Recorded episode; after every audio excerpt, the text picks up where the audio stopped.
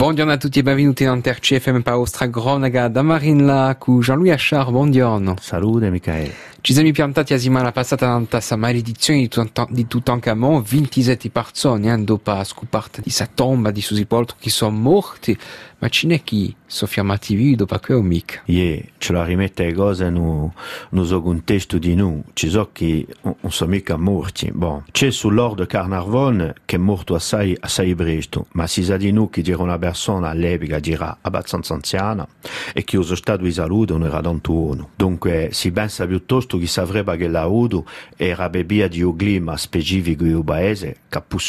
sta, sta morte appena precipitata. Infatti, quelli che sono firmati vivi di scopratore Howard Carter, a Viola Evelyn di Lord Carnarvon e un altro cercatore che si chiama Calendar che hanno scoperto infatti Tutankhamon e che hanno compiato vita di maniera tutta fatta naturale parecchi anni dopo questa scoperta di 1922. Dei fatti so che l'hanno fatto quantunque l'archeologo è, è assai più vicino da noi i cercatori, di capisce, mentre c'era stata questa maledizione, come era morto Giovanni Varaon. Allora c'è stata una ricerca maggiore che sempre in ballo, portata da un ministro dell'antichità egiziana e nel 2005 i specialisti egiziani non hanno mica trovato ragione di pensare che Tutankhamon aveva avuto una morte violenta, e si è dominato da strafare così. Hanno fatto radio di uso ISO, di, di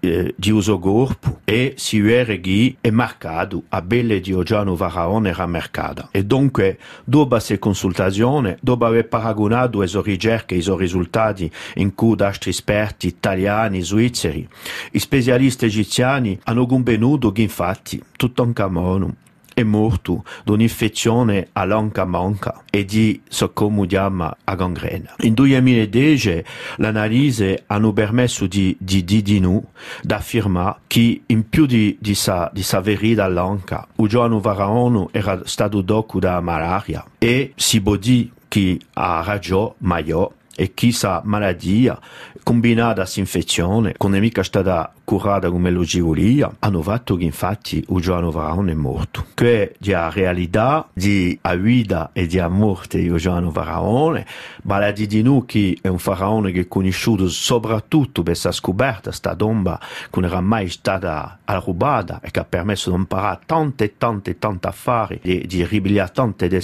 averci trasmesso tante conoscenze nella